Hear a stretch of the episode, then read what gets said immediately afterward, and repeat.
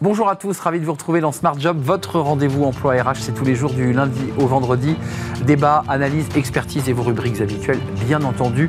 Euh, c'est bientôt la période de Noël, ça ne vous aura pas échappé. Et dans Bien dans son job, on parle du business des jouets éco-responsables. On va en parler avec Julie Mélé, cofondatrice de Lib et Lou. Vous verrez, c'est un service euh, très intéressant. Le livre de Smart Job aujourd'hui, tous accros aux écrans, cyberdépendance, que faire et comment en sortir. Son auteur, Alexis Péchard, sera avec nous. Euh, il est addictologue, fondateur de GAE Conseil. Ce sera le, livre de la semaine. Et puis le cercle RH, le cercle des experts, évidemment. Euh, une très longue interview, vous l'avez peut-être vu, on va la détailler, d'Olivier Dussopt dans les, échos sur euh, notamment la réforme des retraites et, les seniors. On parlera des salaires dans les TPE, PME. Bah, c'est compliqué, évidemment, ces négociations. Puis on parlera aussi des offres d'emploi euh, pour les personnes handicapées. Ça progresse selon une étude ADECO. Puis on terminera avec Fenêtre sur l'emploi. La gendarmerie soigne sa marque employeur. On verra, évidemment, et vous l'avez peut-être déjà vu à la télévision, eh bien ce, clip euh, pour donner envie eh bien, à notre jeunesse de rejoindre la gendarmerie nationale. On accueillera Marie-Laure Pesan. Elle est la porte-parole de la gendarmerie nationale. Voilà le programme. Tout de suite, c'est bien dans son job.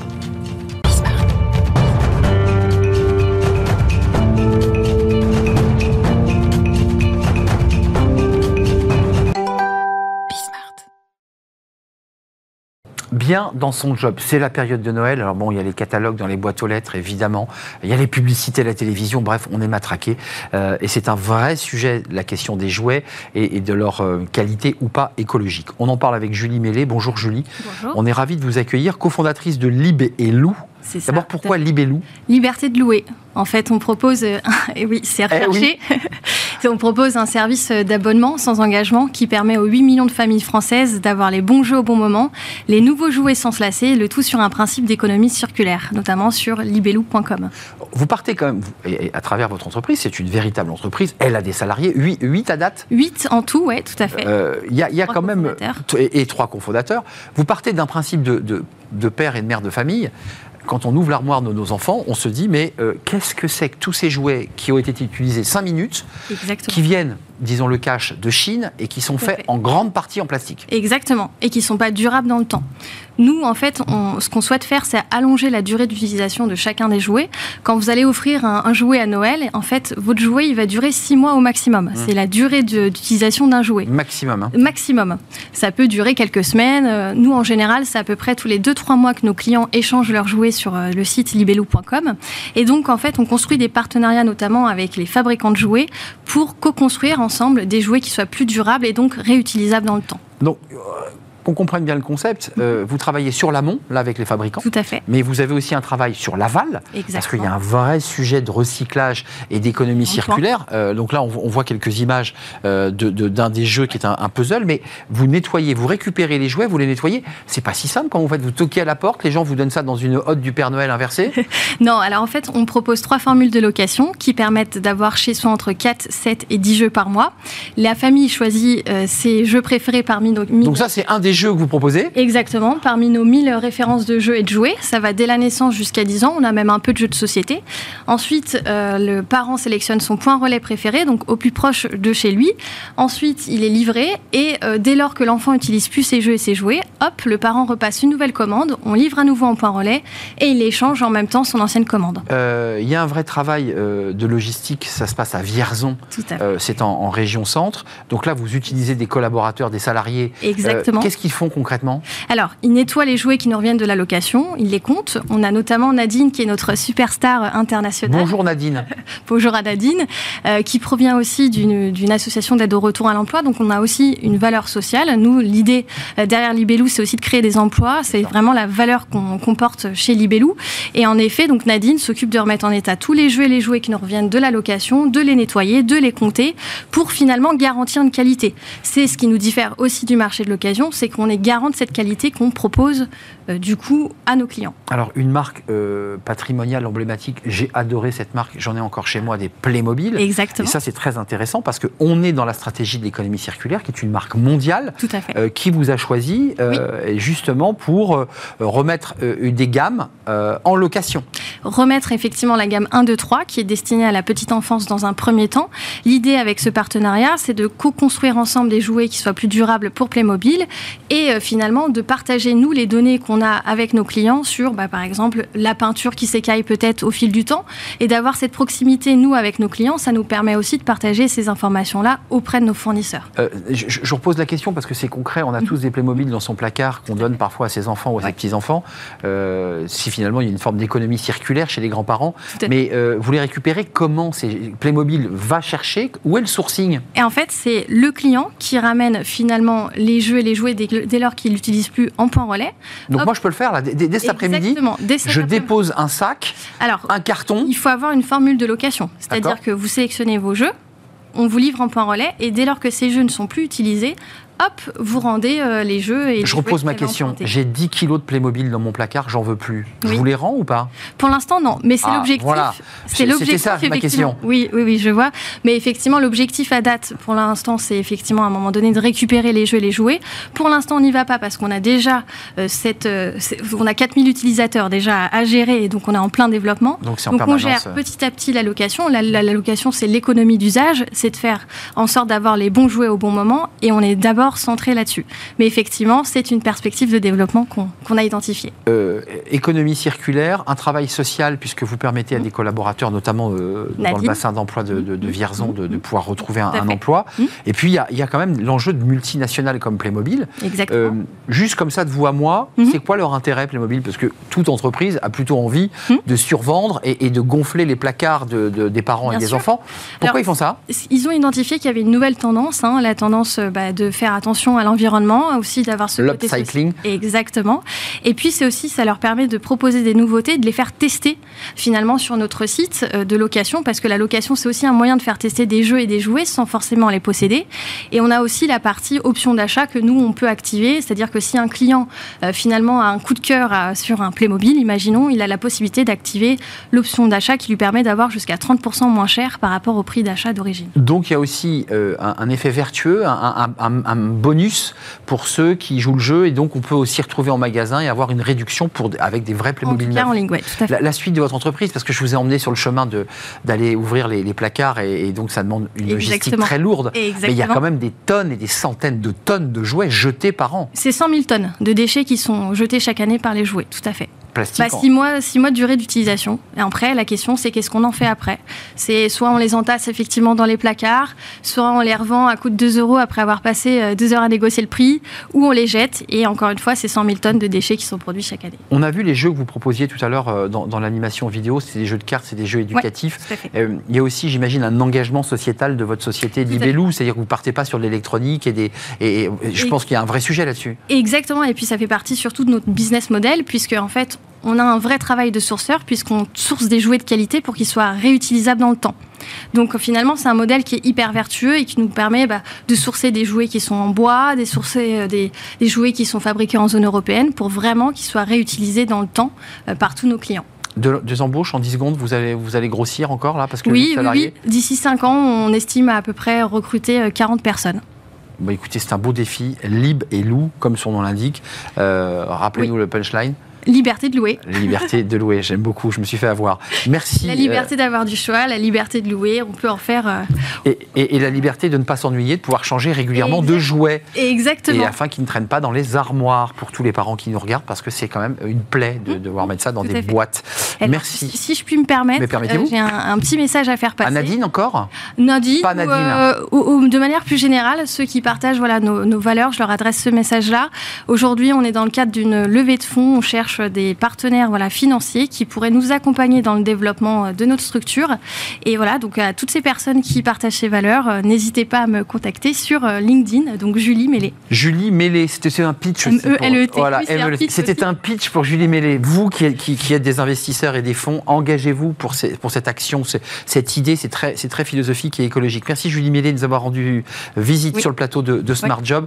On tourne une page, c'est le livre de Smart Job, comme chaque semaine. Évidemment, on va parler de l'addictologie euh, aux écrans, euh, que ce soit les petits, mais aussi les grands, et en accueil son auteur. Le livre de Smart Job, euh, est-ce que vous êtes accro aux écrans? Je suis sûr que oui, on est tous accrochés à notre smartphone, à notre tablette. Et on se dit parfois, mais comment, comment s'en défaire? Et justement, un livre nous en parle. Tout s'accro aux écrans, cyberdépendance, que faire et comment en sortir? Parce qu'il y a aussi des propositions dans ce livre euh, d'experts, euh, des propositions très concrètes. Alexis Péchard, merci d'être avec nous. Euh, addictologue, fondateur de Gaé Conseil. Vous êtes déjà venu faire un, débat dans, Smart Job sur l'addiction. Et là, c'est un focus sur la, la cyberdépendance. Mais dans un spectre très large, puisque ça va évidemment des accros aux jeux vidéo mm. jusqu'à ceux qui consultent des sites pédopornographiques, pornographiques, et qui, sont complètement accros à ces, à ces sujets. Euh, il y a une source, je dirais, euh, excusez-moi de le dire comme ça, mais euh, physiologique, génétique. Est-ce qu'on a, il y a des profils à l'hyperdépendance numérique? C'est compliqué à définir. Peut-être la première chose, c'est de rappeler la distinction entre ce qui relève de l'hyperconnexion et ce qui relève de la cyberdépendance, parce que c'est pas tout à fait la même chose. vous l'avez dit, effectivement, beaucoup de personnes sont hyperconnectées. C'est un temps d'usage intensif des écrans, souvent au-delà de 7h30 quotidien. La cyberdépendance, c'est une pathologie, c'est une maladie, c'est une dépendance, c'est une addiction. C'est un besoin irrépressible d'avoir une activité en ligne. Et effectivement, après, il y a un spectre très large. Ça peut être euh, des jeux, ça peut être effectivement euh, consulter des sites pornographiques, mais ça peut être aller sur les réseaux sociaux ou tout simplement utiliser ces outils professionnels de manière complètement compulsive, en fait, hein, au même titre que n'importe quelle forme de dépendance. Mm. Pour répondre à votre question... Qui, est d'ailleurs assimilé, en tout cas pour ceux qui sont accros à ces sites euh, pornographique à une maladie. Enfin, on voit une espèce d'idée qui n'arrive pas à se décrocher de ça. Oui, alors il y a, effectivement, enfin, là encore, effectivement, sur tout ce qui est dépendance sexuelle et en même temps ce que va proposer entre guillemets euh, ces sites internet, euh, vous avez derrière effectivement une dépendance, une maladie. Ce qui est compliqué dans cette forme de dépendance là, c'est que bien souvent on arrive dans un registre lors du délit, qui n'est pas forcément le cas euh, d'autres formes de dépendance. Hein. Je veux dire, on peut être dépendant aux réseaux sociaux, on n'est pas on n'est pas du tout dans un délit. Donc l'approche n'est pas du tout la même sur le plan individuel, mais y compris en matière de prévention de ce fait-là. Oui, les uns, et ça fait écho aux 48 personnes qui ont été mises en examen après avoir téléchargé des, des fichiers pédopornographique, là c'est un délit, euh, la mm. justice passera. Effectivement, pour le jeune, puisque dans ce livre il y a des choses intéressantes, il y a des témoignages euh, de, jeunes qui racontent leur, entrée dans le jeu vidéo et qui sont des accros au jeu vidéo. Ils racontent qu'à 6 ans, euh, ils jouent, à 9 ans, ses parents divorcent et qu'est-ce que font ses parents? Ben, Ils lui achètent une tablette et un smartphone mm. pour être connecté. Et il explique que tout, tout part de là. Il y a des éléments sociaux aussi à la dictologie.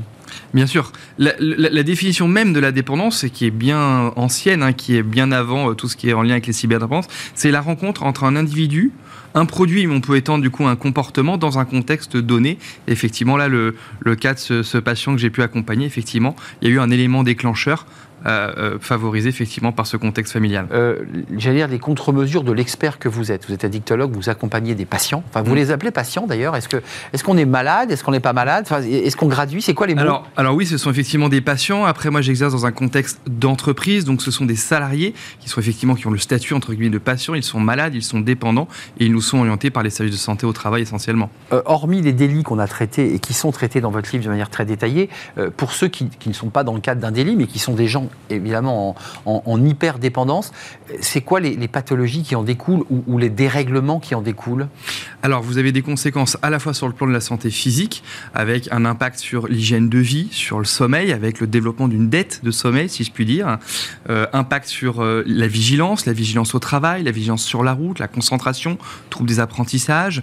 Euh, ça va venir dérégler l'alimentation avec des personnes qui vont perdre la notion du temps et vont mal s'alimenter ou arrêter de s'alimenter dans certains contextes. Tellement accroché. Euh, du, binge-watching. Hein, euh, euh, voilà, donc vous avez des personnes qui vont soit mal manger, soit au contraire arrêter de manger. ils mangent pendant qu'ils jouent les, deux. On, observe vraiment les, deux types de phénomènes. Donc, tout ça, ça va avoir un impact sur, euh, sur la santé et l'hygiène de vie, et puis sur la santé mentale ensuite. Pourquoi? Parce que les personnes qui sont dépendantes vont développer par exemple des troubles anxieux, euh, des troubles dépressifs, mais également des phénomènes de technostress en cas euh, d'absence de réseau, en cas d'absence de l'oubli de son smartphone, en cas de, perte de batterie, etc. Hum, combien de films, parce que la fiction le, fait souvent, quand on n'a plus de réseau, combien d'acteurs hurlent en disant j'ai pas de réseau réseaux et on voit évidemment cette espèce de dépendance comme, comme lorsqu'on a oublié son paquet de cigarettes. Les contre-mesures, docteur, docteur je, euh, on fait quoi? Qu'est-ce que vous leur conseillez à, vos patients?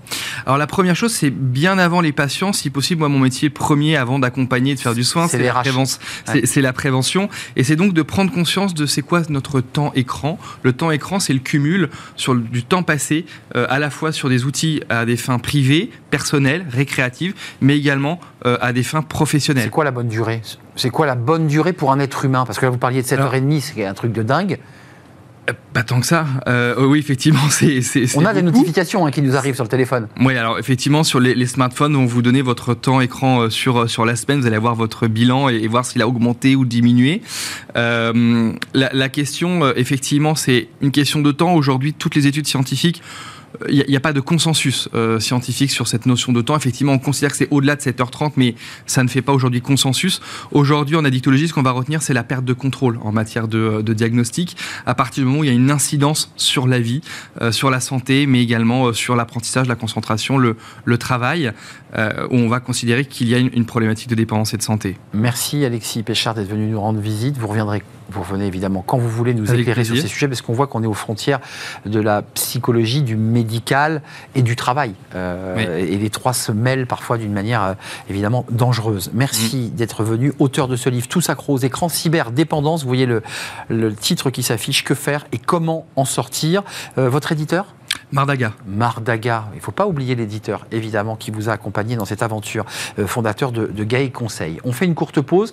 Euh, c'est les experts de Smart Job. Vous les attendez, évidemment. Il y a beaucoup d'actualités aujourd'hui, notamment l'interview d'Olivier Dussopt, le ministre du Travail, euh, qui évoque les retraites, l'index sur les seniors et, parfois les, entreprises qui ne jouent pas le jeu. Puis on parlera aussi des négociations dans les TPE, les PME. Bah, évidemment, c'est compliqué parce que c'est des entreprises qui n'ont pas forcément beaucoup, beaucoup de, budget. On y reviendra. Puis on parlera aussi des offres d'emploi destination des personnes handicapées. Voilà le programme. Restez avec nous, évidemment.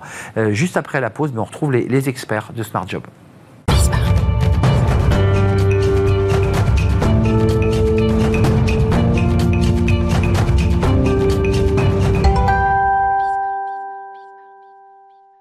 Le cercle des experts, ils sont là, les retraites, euh, les négociations de salaire dans les TPE PME, bah c'est un peu compliqué évidemment, mais c'est vrai aussi dans les très grandes entreprises. Puis on parlera des personnes handicapées, notamment sur les offres d'emploi. C'est une étude ADECO. Marine Balançard est avec nous. Bonjour Marine. Bonjour. Ravie de vous accueillir, directrice générale d'Ariséal. Et vous signez beaucoup, beaucoup de, tribunes autour de la question de la décision. Absolument. Merci d'être là. Jean-Claude Beaujour est à vos côtés. Bonjour Jean-Claude. Bonjour. Avocat international en, droit des affaires.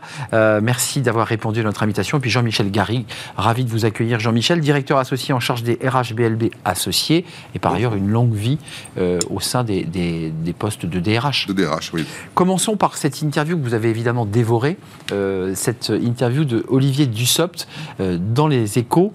alors une très très longue interview sur la manière dont on doit réformer les retraites. Alors d'abord, une chose est sûre, si j'ai bien lu son interview, il y aura donc bien réforme des retraites. Oui.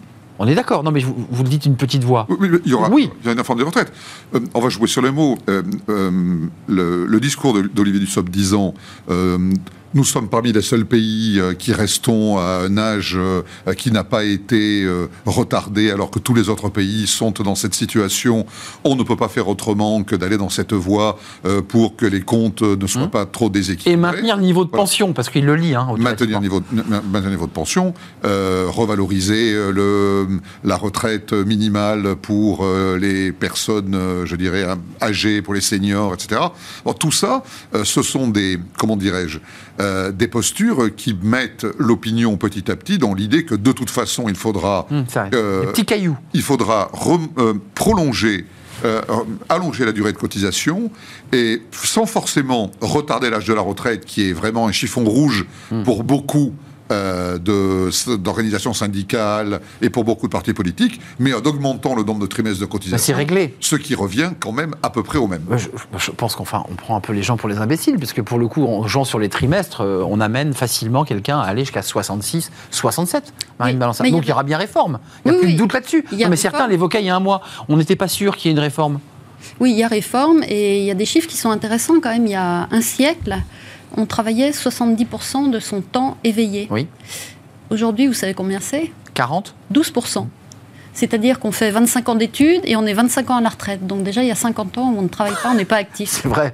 Voilà. D'accord. Et donc, c'est mesuré, c'est 12% de notre temps éveillé passé au travail. Donc, il y a urgence, effectivement, à réformer euh, les retraites. Euh, mais j'espère que ça ne va pas euh, accoucher d'une d'une souris, parce que voilà.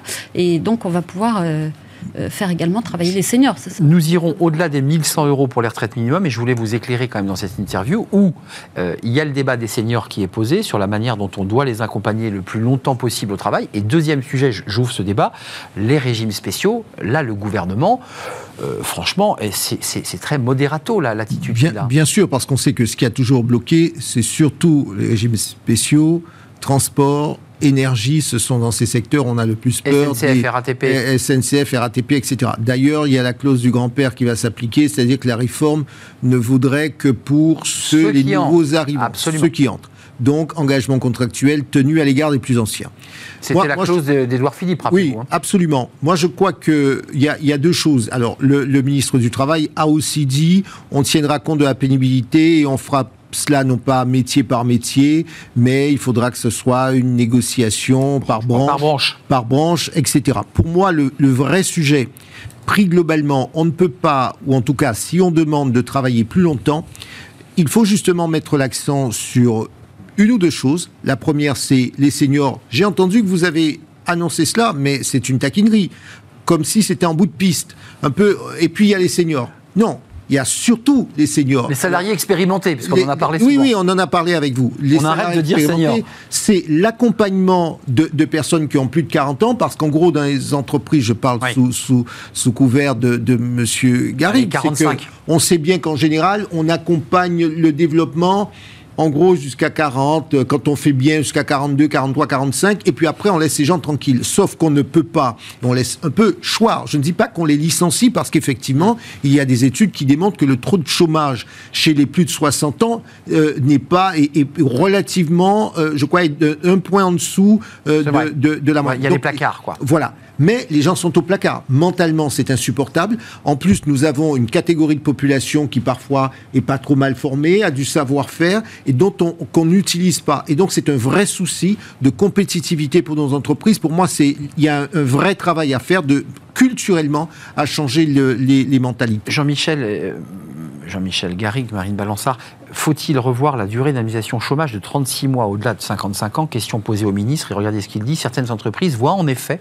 cette durée d'indemnisation comme un moyen de se délester, je le cite, euh, de salariés âgés à 3 ans de leur retraite. Cela ne peut plus durer. Mais c'est c'est tout, Ce sujet-là, mais il est sur la table depuis Bien un sûr. quart de siècle. mais c'est tout à fait exact. Bien sûr. Euh, euh, je je connais même des entreprises euh, qui euh, calculent l'âge euh, de, des- de départ des collaborateurs expérimentés euh, en fonction des 36 mois qui leur permettent de faire la jonction Et donc avec la durée euh, de cotisation nécessaire pour percevoir une retraite à taux plein. Euh, et en d'autres termes, c'est faire déporter des problématiques euh, d'assurance vieillesse sur l'assurance chômage. Vais sur la collectivité. Marine, ça vous choque? Ça, il faut le réformer, ça. Ça, il faut y toucher. part, euh, oui, à 66 ans ou 67 ans à la retraite, ça, ça ne peut plus exister. Oui. Bah, donc, il ne faut pas que les le- entreprises s'en délestent à Mais 56. je, je confirme que les collaborateurs même euh, voient une zone de fragilité en entreprise entre 50 et 57 ans, et à partir du moment où ils sont dans les 36 mois, ils ne se sentent plus en danger. Parce que, quoi qu'il arrive, ils auront leurs euh, Moi, je- 36 mois. Ils, ils ont leur dire- parachute, enfin en tout cas leur Je peux- je peux sécurité. vous dire, comme, comme avocat, nous voyons au cabinet des, des- des cadres dirigeants, des, des cadres qui effectivement vous disent, voilà, on me propose, je suis à trois ans de la retraite, on me propose de partir, euh, comme ça, ça fait la jonction, c'est quelque chose, c'est c'est quasiment établi, c'est quasiment Ils ont quel âge? Parce que nous, on nous dit qu'on. euh, Excusez-moi, mais C'est bien obligé. C'est C'est-à-dire, 60, 61, Le- 58 Le pourcentage, c'est que Parce qu'en fait, ils veulent partir tôt, ces cadres. on peut mettre à la retraite un collaborateur à 70 ans. Ça, c'est la, c'est la loi. On C'est- peut le c'est- mettre, c'est-à-dire qu'on Ouais. peut refuser, un salarié peut refuser de partir jusqu'à Jusqu'à 70 ans, À 70 sauf, ans, sauf, sauf vous dans la fonction publique, où il y a... Où il y a C'est so- c'est 60 ans. Vous avez tout à fait Voilà. raison. Mais ce que je veux dire par là, c'est que quand vous regardez le taux de personnes qui prennent leur retraite à 70 ans, c'est-à-dire qui basculent euh, d'un emploi à euh, la retraite, il est infime. Personne ne quitte l'entreprise à 70 ans. Il y a, enfin, quasiment personne. Oui, il y a peu. toujours des accords individuels et ou collectifs qui permettent à des collaborateurs, qu'ils soient cadres ou non cadres, de partir. Alors, ça va être euh, euh, 61 ans, 63 ans, 65 Ben, On est loin ans, des etc. 67 évoqués par la réforme. Mais, mais bien sûr. Donc Mais- dans les faits, c'est ça qui est intéressant. On, on débat d'un sujet, mais qui dans la réalité de vos quotidiens de chefs d'entreprise et d'acteurs ne sont pas dans la réalité. Mais ils, ont pré- 61 ans, vos Mais cadres. c'est précisément pour cette raison que je vous ai dit que le vrai sujet, c'est comment est-ce qu'on fait passer de 60 à 64 à 65 si on ne change pas les mentalités Mmh, d'accord. Dans la mesure où on ne vous propose plus, à partir de 55 ans, on ne vous propose plus d'emploi, j'ai envie de dire, progressif. On, ne vous, Mmh. on, on vous dit, voilà, tu vas être chargé de mission de, de, de ceci, cela. Président Euh, plénipotentiaire, euh, quoi. euh, oui, on, vous explique très bien. Et, et- et donc, la première, même des RH, pardonnez-moi. Il, il- il arrive que les RH disent Tu comprends à l'âge que tu as, euh, euh, tu comprends bien que. Tu comprends, c'est-à-dire que c'est acquis. C'est tout cela Hmm. Qu'il faut fait. changer. C'est un fait, c'est c'est acquis. Tu comprends bien que. Et inutile de vous dire que vous êtes, vous dites pas non, vous dites. euh, bah, Bah, j'ai pas le et j'ai le parachute qui me protège. acte. Donc c'est pour moi, il- on parle de changement de culture et, et c'est pour cette raison qu'il faut regarder comment d'autres font à l'extérieur pour voir comment on accompagne euh, une carrière professionnelle, non pas les seniors comme je le disais. Un Une dernier carrière- mot, Marine euh, Balançard, parce qu'on va, on va évoquer quand même les augmentations de salaire TPE et PME, c'est la majorité des entreprises en France, mais quand même, il y, a- quand même un grand malentendu sur cette réforme. Juste en un mot, parce qu'on voit bien que les cadres, une grande partie, quand ils sont interrogés, et ils le seront, ont plutôt envie d'arrêter de travailler à 62, 63 pour profiter un peu de la vie. Je mets des guillemets. Et quand même, ce qui est vendu aujourd'hui par le gouvernement, c'est de travailler jusqu'à 67 ans, 65 ans. Euh, Enfin, c'est- ça marche pas. Il y a un bug. Mais je dirais pas que les cadres ont envie d'arrêter de travailler. Peut-être qu'ils ont envie de plus de liberté. C'est ça, on est d'accord. Je suis d'accord. C'est-à-dire travailler à mi-temps, à trois quarts temps, Ouais. travailler plus de Ou sur des eux, missions. Sur des missions. Euh, je dirais pas qu'ils ont. Au contraire, Oui, je crois vrai. que l'être humain a envie de servir à quelque chose et a envie de travailler. Mais pas dans le cadre du salariat. Si, aussi. Pas, pas Euh, forcément. si on leur donne plus de liberté. Pas- si. Vous voyez, pas forcément. Et quand on Je cotise pense à que côté, c'est- euh, Je pense que c'est précisément le nœud de cette histoire. À partir du moment où vous considérez que quelqu'un qui a plus de 50 ans n'a plus d'avenir dans l'entreprise, ce qui devient pénible, et c'est pour ça que certains veulent partir, c'est que Il y a plus de sens. plus- il y a plus de sens. Oui, c'est vrai. Euh, on- le- je- moi, je constate qu'il y a beaucoup de souffrance au travail, Oui, vrai, Euh, y compris des cadres. Vous ne pouvez pas imaginer Ils à sont quel perdus. point des- vous, vous trouvez des gens qui ont fait HEC, Polytechnique, qui sont en état de grande souffrance au travail. Vous trouvez, moi, je peux vous dire, ouais. dans, Ouais, de- je- et je parle de cela parce que c'est c'est significatif. On se dit comment Vous trouvez de, de très hauts fonctionnaires qui vous expliquent euh, Hum. Quand vous sortez dans un grand corps, je, je ne citerai pas, et qui, qui me disent mais je passe mes journées à faire des, des petits rapports, euh, je m'ennuie. Personne ne Donc il n'y a, pas de perspective et donc c'est une souffrance au travail et c'est cela qu'il faut. Si vous souffrez au travail, vous avez envie de partir parce que le drame c'est que ces gens-là parfois quittent et vont monter une activité, vont avoir une activité. J'indique que l'Institut Montaigne, puisqu'il était sur notre plateau, a sorti une étude, alors c'est évidemment une étude approximative, qu'on serait à 200 000 euh, seniors au placard et que ça aurait un coût colossal pour la collectivité. Juste pour compléter, ça c'est un élément qui est sur la table aussi du ministre, Et il y a avec les 300 000 placardisations. postes vacants. c'est Et 300 000 postes. Et, et un coût de 10 milliards. Euh, TPE, PME, vous avez vu ces études qui sortent. Alors, j'allais dire, tous les grands DRH qui viennent sur notre plateau euh, ne proposent pas des augmentations équivalentes à celles de l'inflation. Donc, il faut, faut relativiser. Mais on voit que les TPE, PME, c'est compliqué pour augmenter les salaires. Et, et qu'en même temps, le salarié fait ses courses quand même de la même manière que tout le monde. Alors, dans une TPE ou une PME, on parlait de sens au travail. Il y a souvent dans les entreprises de petite taille davantage de proximité. Il y a plus fréquemment facilité à trouver du sens au travail dans des petites équipes euh, dirigées par le propriétaire de l'entreprise, des équipes de quelques dizaines ou quelques centaines de collaborateurs, que évidemment dans un service, une filiale ou une branche de, euh, de grands groupes. La contrepartie euh, de cette situation qui peut apparaître comme plus favorable sur l'aspect sens au travail, c'est que euh, les ressources financières sont souvent beaucoup plus limitées. Et non seulement elles sont plus limitées, Et le patron vous le dit en général. voilà. Vous dit Mais- que je peux et, pas. et elles dépendent, surtout dans l'écosystème des grandes entreprises, elles dépendent souvent de donneurs d'ordre euh, pour lesquels vous travaillez euh, de manière très majoritaire. Prenons un exemple que tout le monde connaît. Dans la région de Toulouse ou dans la région de Bordeaux, il y a énormément de TPE ou de PME ou des ETI éventuellement qui travaillent pour le secteur de Aéronautique, l'aéronautique et du spatial et qui ont donc un ou deux ou trois donneurs d'ordre euh, et donc qui dépendent absolument euh, de, euh, de, de ce carnet de commandes. Euh, études expert comptable perspective, excusez-moi Marine, il y a quand même des, des- des éléments intéressants. Hôtellerie-restauration qui arrive en tête à 5,23, mais ça c'est lié aux négociations d'il y a 6 mois et c'est pas lié euh, Oui. à l'inflation, on est d'accord. Euh, et la moyenne est de 3,10 sur le premier semestre euh, 2022, donc largement en dessous de la possibilité de, de- de rejoindre l'inflation. quoi. Oui. Eh bien, les TPE ont, oui, sont confrontés à un problème, c'est que pour embaucher des jeunes, il faut payer plus. Donc, quand il y a des nouveaux à recruter, ils les payent plus. C'est un surcoût. Ceux qui sont là, on les maintient comme on peut à 2-3% d'augmentation. Et moi, ce que je vois, c'est des cadres euh, expérimentés, un peu des cadras, eux qui, quand ils changent de travail en ce moment, gagnent euh, 20-25% sur leur salaire. C'est-à-dire qu'il y a une débauche de cadres et c'est là que Et puis le marché est mobile. double l'inflation. Voilà. Donc il y a un marché qui est très tendu sur l'emploi et effectivement les PME n'ont à la fois pas les moyens de payer plus ceux qui sont là et elles doivent mettre le paquet pour recruter à l'extérieur. Et dans certains métiers, je les cite, les métalliers, qui sont des métiers très très Mm. précis, très pointus, là, euh, les chefs d'entreprise TPE, PME, qui sont souvent les petits artisans, disent je, dois aller jusqu'à 8,5, 10% d'augmentation si je veux, et c'est ce que dit Marine Balansard, aller les chercher.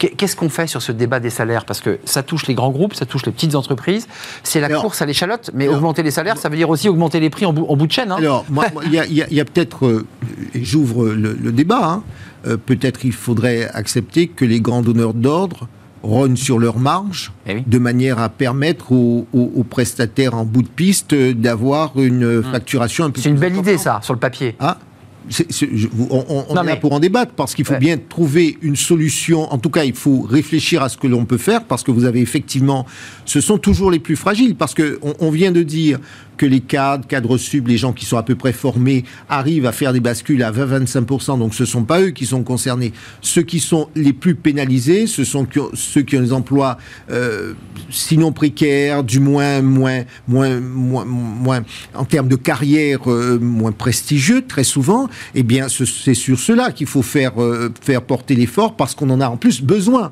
Comment voulez-vous faire tourner un restaurant si vous n'avez pas de vous serveur? Et malgré les 5,35, on voit des restaurants, ça c'est pas l'étude qui le dit, qui peinent. hein, qui- Mais- mais j'en- on est d'accord. Enfin, je- Mais j'en connais beaucoup. Ils, sont en grande difficulté aujourd'hui, au moment où on se parle, malgré l'augmentation et les négos. hein. Donc ça veut dire qu'il y a un débat sur le sens même à donner au travail, dans la restauration, dans l'hôtellerie. C'est une révolution qu'il faut faire. hein. Puis il ne faut pas oublier que le contexte de l'inflation n'est pas le seul problème que rencontrent aujourd'hui les TPE et les PME. Il y a bien sûr un ralentissement de la croissance, puisqu'on est maintenant, on, on parle même de croissance zéro en ce moment, et puis il y a l'explosion euh, des prix de l'énergie. Euh, J'écoutais ce, matin en venant euh, à la radio euh, l'interview du, du directeur de l'usine Toshiba qui est euh, dans le nord de la France euh, et qui racontait que euh, le, le prix de l'énergie avait été multiplié par 5 en quelques mois. Et donc il dit, nous le problème que nous avons aujourd'hui, un monsieur d'ailleurs dont il disait qu'il avait grandi dans l'usine et qu'il était devenu à la force du poignet le directeur de l'usine, ce qui est évidemment tout à son honneur et à l'honneur des politiques de promotion interne au sein de l'entreprise. Mais il disait, c'est très simple. Euh, L'alternative qui s'offrira à l'entreprise qui décidera au Japon de notre sort dans quelques mois, c'est que soit ça se calme et nous pouvons essayer Soit on ferme. de perdurer, soit ils vont délocaliser la, production, la production dans un autre pays, parce qu'il y a des pays dans le monde qui ne souffrent pas de cette augmentation du prix de l'énergie, et il y a un moment où nous ne serons plus du tout compétitifs, et euh, on fermera notre usine au profit d'une usine euh, ailleurs dans le monde. Oui, il y a un effet ciseau. Il y a à la fois le prix de l'augmentation de l'énergie qu'il faut, qu'il faut vraiment intégrer ou pas, plus les pressions des salariés. Enfin, ça, ça met quand même en difficulté, c'est ce que dit d'ailleurs l'étude aussi, hein, ça met en difficulté certaines TPE, PME qui disent euh, nous, Ils n'ont on, pas de visibilité. Ouais. Oui, on oui. en a parlé pour euh, Duralex, pour... Et- euh, et- qui est venu sur le plateau d'ailleurs. Vous avez vu qu'il avait répondu, euh, Marine bonne Balançard, le, le- le- le directeur général du groupe Pyrex, qui dirige du- Duralex, est venu répondre à Marine Balançard sur les propos que vous aviez tenus dans le cercle des experts. Je ne sais pas si vous avez suivi quand même ça. Oui, mais il y a ce sujet de délocalisation. C'est qu'à un moment, on est. Jean-Claude, un, dernier, mais un ju- dernier juste mot. un, un dernier mot, et puis il ne faut pas oublier, parce qu'on on- là, on tente de, de- de- de- de pousser euh, derrière le cerveau qu'on vient de passer deux ans euh, de Covid, qu'on est dans une transformation euh, euh, développement durable. Vous avez vu par exemple qu'il y a des euh, Airbus a vu ses, ses carnets de commandes de, euh, ralentir fortement. Bah, il faut être très concret. On n'est pas en train de dire c'est bien ou c'est pas bien, mais tout ce que toutes les mutations que nous vivons, le contexte Ont une que nous avons incidence. ont, Bah, ont une incidence aujourd'hui parce qu'à Toulouse, bah, le secteur aéronautique est en train de commencer à, à- à souffrir. Le Évidemment. groupe Ça, Airbus, c'est particulier quand même. le groupe Oui, mais- Airbus mais qui, a, un cas qui avait par toujours été en PME. croissance. Dernier mot. Oui. Mais, mais oui, Il avait toujours été en croissance. Mais- Il a licencié 12 000 Mais- mais oui, mais c'est- collaborateurs. Il en réintègre. hein. Et il en réintègre aujourd'hui des milliers parce que les carnets de commandes sont à nouveau. Ouais, on n'est euh, pas aux 12 000, mais on est en train doucement de Mais, récupérer. mais, mais, mais, mais, mais on, on- on a, ils, ont, ils ont perdu, ils ont licencié. Pour une région que je connais bien, Toulouse,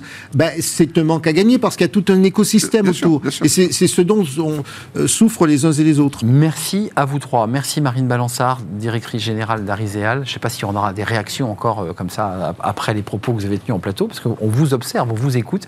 Merci à Jean-Claude Beaujour, euh, avocat. Nous n'avons pas parlé des handicapés, hein, Non, des personnes non, en situation de en handicap. situation de handicap et des offres d'emploi. On le traitera la prochaine fois parce que c'est une étude ADECO qui montre une augmentation de, des offres d'emploi à destination des personnes Ouais. handicapées qui a bondi de plus 50%. Comme ça, l'info est complète et on en débattra ensemble parce que ça veut dire quelque chose. Et merci évidemment Jean-Michel Garrigue, cabinet BLB associé, Merci. euh, DRH euh, dans l'âme. Euh, on termine avec euh, ben, la gendarmerie qui recrute, campagne de recrutement. Vous l'avez vu à la télévision, c'est des campagnes très modernes, très dynamiques sur la télé et les réseaux sociaux, sur TikTok. Il faut évidemment euh, donner envie à notre jeunesse, femmes et hommes, d'intégrer la gendarmerie nationale. Et on en parle, c'est tout de suite.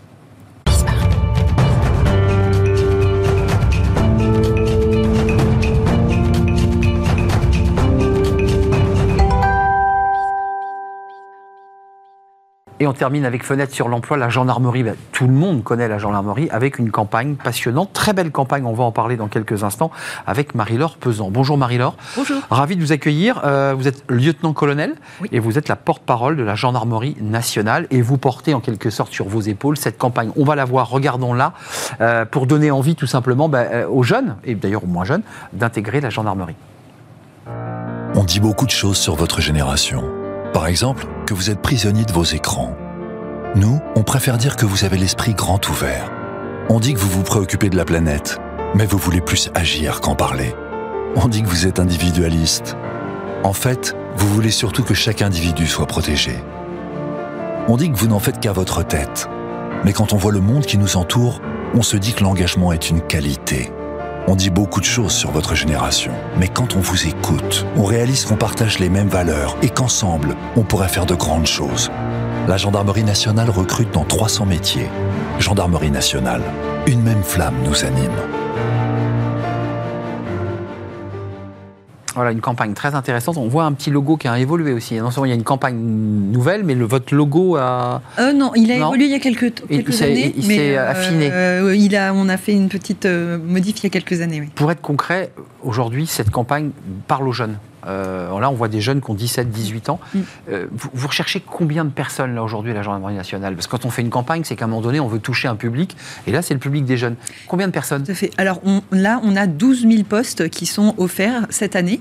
Donc chaque année, on est dans un renouvellement euh, bah, par le flux des départs de, de nos personnels et de nos militaires. Et donc on est entre 10 et 12 000. Mais cette année, pour 2023, on est sur la fourchette haute. Donc on a 12 000 postes à offrir. Est-ce que vous faites partie de ceux qui viennent sur notre plateau et qui nous disent, parce qu'il y a des grands DRH, des DRH de, de TI, qui nous disent on est en galère de recrutement C'est compliqué pour nous le recrutement Alors nous, on, on est sur un, un métier qui, qui continue d'attirer. On, on a euh, tous les ans. C'est euh, quoi du C'est l'uniforme, c'est la passion du métier, c'est l'engagement, c'est l'aventure c'est Alors, quoi c'est c'est plusieurs choses. On a déjà le gendarme sur le terrain euh, qu'on voit et qu'on voit dans, aussi à la télé, dans les séries. Enfin voilà, C'est on a, on a tout un sujet qui fait que finalement le premier euh, vecteur de recrutement c'est le gendarme lui-même. On a 80% quand même de la population qui a une bonne image de la gendarmerie, Hmm. ce qui fait qu'effectivement c'est un des vecteurs. Euh, et euh, on attire parce que on a euh, aussi beaucoup de jeunes qui veulent s'engager, euh, protéger la- leurs voisins, leurs amis qui, qui sont dans cette démarche-là, qui croient à un certain nombre de valeurs. C'est d'ailleurs pour ça que dans cette campagne, on a voulu mettre en avant toutes ces valeurs euh, qui nous rassemblent et qui font que les jeunes euh, sont attirés par l'institution. C'est intéressant parce que c'est une campagne qui n'est pas corporate au sens typique du terme, où on voit l'engagement des soldats. Vous travaillez sur les thèmes qui traversent notre société, euh, l'engagement, l'écologie, et puis aussi sur les clichés qu'on a sur les jeunes. On est dans cette euh, volonté de, vraiment leur expliquer euh, que finalement on est pareil, on a les mêmes valeurs, on a les mêmes envies, on a les mêmes objectifs. Euh, et c'est vrai que c'est ce qui tranche effectivement dans cette, cette campagne. On voulait vraiment se centrer sur les jeunes, leur montrer que les atteintes à l'environnement, euh, c'est quelque chose qui nous tient à cœur. On est vraiment dans cette logique de lutter. Vous êtes connecté euh, au sujet de notre société. Exactement. Euh, je, ne voulais pas qu'on se quitte sans avoir vu la petite campagne TikTok parce que ce qui est intéressant, c'est que des institutions comme la gendarmerie nationale, mais on a reçu le DRH de, l'armée de, terre, ils sont dans des stratégies aussi très innovantes. Vous êtes très innovant, malgré l'ancienneté de, de, votre corps. c'est la campagne TikTok et on va la regarder tout de suite. Articulation. Alpha à gauche, bravo à droite.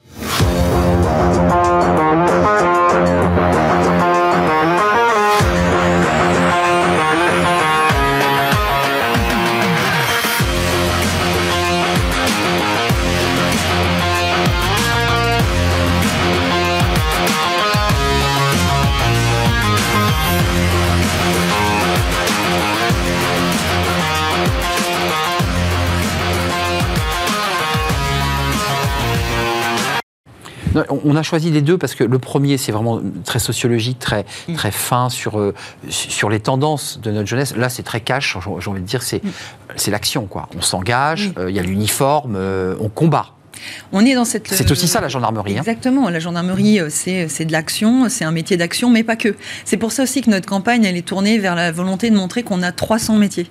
C'est ça qui est important parce qu'on a. il y a des scientifiques vision, aussi, hein, faut pas le perdre. Voilà, on a une vision très traditionnelle de la gendarmerie. On a le gendarme qui est en brigade, qu'on connaît, qu'on croise tous les jours, ou euh, qu'on trouve dans une, dans une brigade pour aller euh, porter plainte, par exemple. On a le gendarme qu'on vient de voir, effectivement, en maintien de l'ordre. Mais on veut leur montrer aussi qu'il existe plein de choses. On recrute des cuisiniers, on recrute des infographistes, des pilotes de drone on recrute aussi des scientifiques parce qu'on est dans la cybersécurité. Et des informaticiens. Et des informaticiens, des ingénieurs, des doctorants, des biologistes. C'est très très très vaste. Et l'idée, euh, c'est de, montrer qu'on on, est avec des jeunes qui aiment bien aussi euh, dynamiser leur parcours de carrière, euh, peut-être pas toujours faire la même chose. on peut leur offrir ça. concrètement, un, on n'a pas de salaire, c'est une, une, solde. on est en CDD, on entre pour trois ans dans la carrière. On propose quoi à ces jeunes? C'est cinq ans? C'est une formation Comment ça marche? Alors, il y a six voies de recrutement, donc c'est très très vaste. Euh, on peut euh, rentrer sans, sans, diplôme, sans bac. Euh, pour les, on a des postes qui s'appellent les gendarmes adjoints volontaires, donc là c'est par voie de concours. on peut rentrer, on arrive sur un contrat qui peut aller jusqu'à six ans. Ça permet dans un premier temps de découvrir l'institution, de voir si ça nous plaît, de commencer à travailler au sein de l'institution. Et ça, quand on n'a pas de diplôme, ça permet aussi de, bénéficier d'un concours interne sans diplôme. Et de se former. Et de se former. Mais c'est vrai qu'après on recrute aussi des gens qui sont avec des bacs, qui ont des spécialités. On a des, emplois avec des, spécialités. des compétences, quoi. Vous recrutez des compétences. On a des universitaires, on a des recrutés sur titre, des scientifiques, et ça peut aller jusqu'au bac plus 5, jusqu'au doctorat. Et une fois qu'on a le concours, après, on passe de carrière. Donc, on est euh, sur un, parcours de carrière euh, jusqu'à jusqu'à euh, au départ à la lieutenant-colonel. Par exemple. Par exemple.